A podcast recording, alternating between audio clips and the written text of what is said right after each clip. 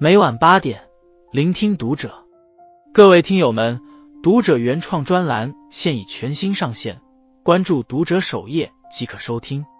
今晚读者君给大家分享的文章来自作者小椰子。全网热议的一块虎皮蛋糕事件，戳中了多少人深到骨子里的隐痛？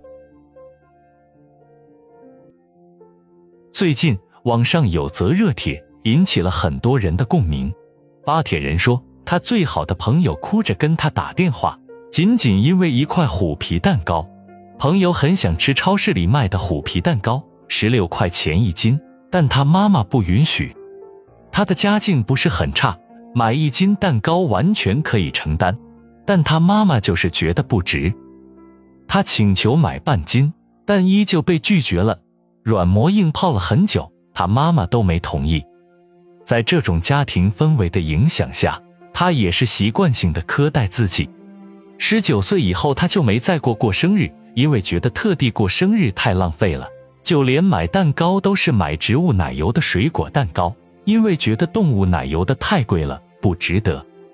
巴铁人对此也深有感触，因为他从小受到的也是这种苦难教育。遇事第一要义就是省钱，仿佛总有个声音告诉他，你不值得太好的东西，不可以大手大脚，你只配选择最便宜的。很多家长在物资匮乏的年代里长大，觉得是苦难造就了他们勤俭节约、能吃苦的好品质。但正如王小波所说，人是一种会骗自己的动物，我们吃了很多无意的苦，虚掷了不少年华，所以有人就想说。这种经历是崇高的，总有些家长喜欢鼓吹苦难教育，但其实很多痛苦根本没有意义，还会给孩子留下深重的阴影。在这种教育观念下长大的孩子，总会对享乐抱有一种负罪感，以及深到骨子里的自卑。知乎上有位家长提出了一个问题，他说：“儿子每天坐两个多小时公交车上下学。”我想让他吃点苦作为宝贵的锻炼，怎么样才能让他理解我的良苦用心呢？他的儿子才刚上初中，学校离家的距离，坐公交车单程需要一个多小时，每天要花三个小时在上学和放学的路上。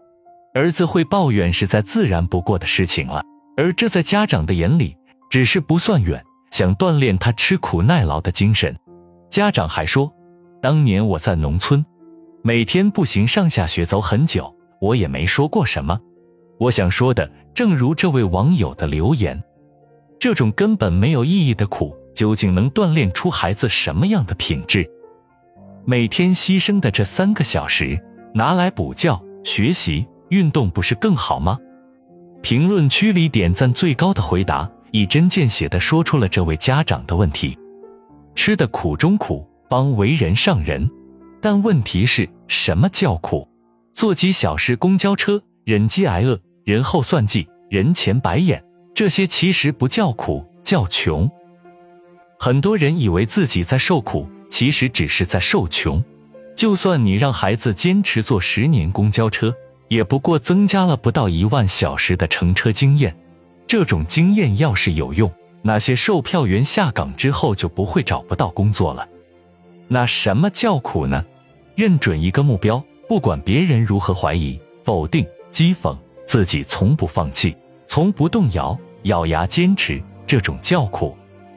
为了实现自己的目标，放弃娱乐，不刷剧，不玩游戏，不参加没有意义的社交活动，不做没有价值的消费，坚持自律，坚持向前，这种叫苦。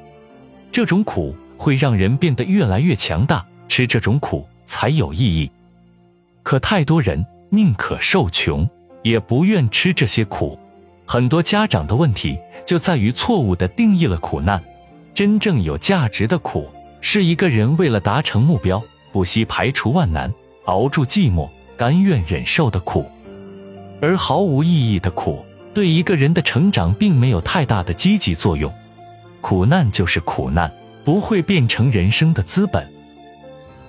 家长盲目给孩子制造苦难的另一个副作用，就是会让很多孩子在长大后报复性补偿自己童年缺失的快乐。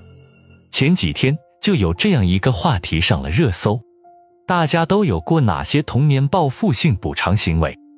评论区里两万多条评论，看得人唏嘘不已。小时候逼我把心爱的小熊从窗户扔出去，每次想起他都会偷偷掉眼泪。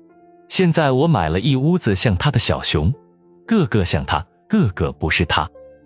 小学时候，冬天只有一件秋衣和一件毛衣可以穿，上课坐在窗边冷得发抖。现在疯狂爱买厚厚的衣服。小时候，爸妈奉行穷养观念，导致我开始有自己可支配的钱以后，就疯狂消费，完全存不下来，物欲非常强烈。今天拿到了自己赚钱买的平板，等快递的时候真的高兴死了。拿到之后拍了好几张照片，但开机之后却不知道该用它干什么，贴好膜就静静的放在那里。大家都说我浪费钱，只有我自己知道，我在弥补我的遗憾。人终会因为年少不得之物，困其一生。而童年时期没有接受过苦难教育的小孩，长大后则很少会出现这样的报复性补偿行为。小时候不缺物质，外公极其爱护我，我妈也提醒我买东西就挑好的贵的买，不要瞎买。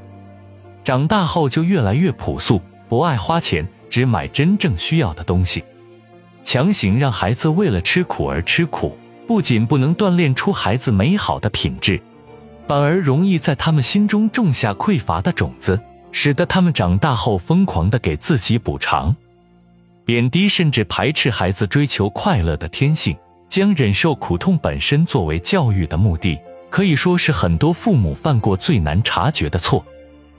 希望这个时代。仍然盲目追求苦难教育的家长，能够明白统计学和心理学上的两个概念：一、幸存者偏差。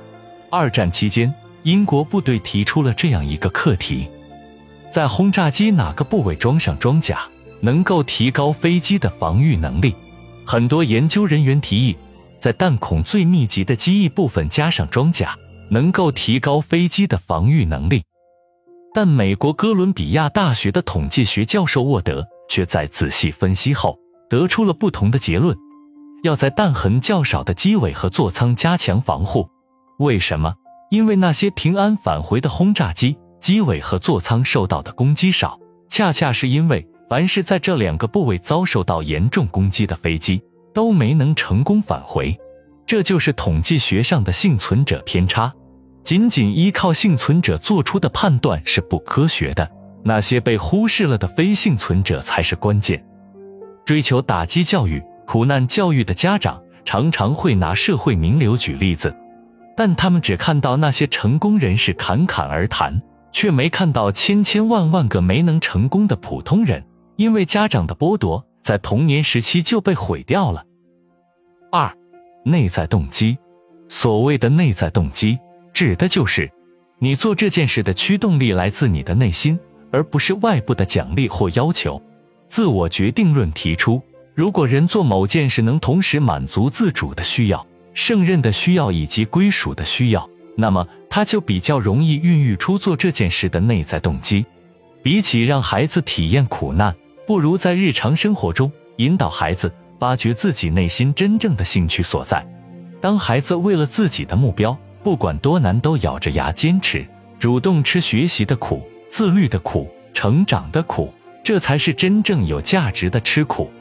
很喜欢《活着》中的一段话：永远不要相信苦难是值得的，苦难就是苦难，苦难不会带来成功，苦难不值得追求。磨练意志是因为苦难无法躲避开。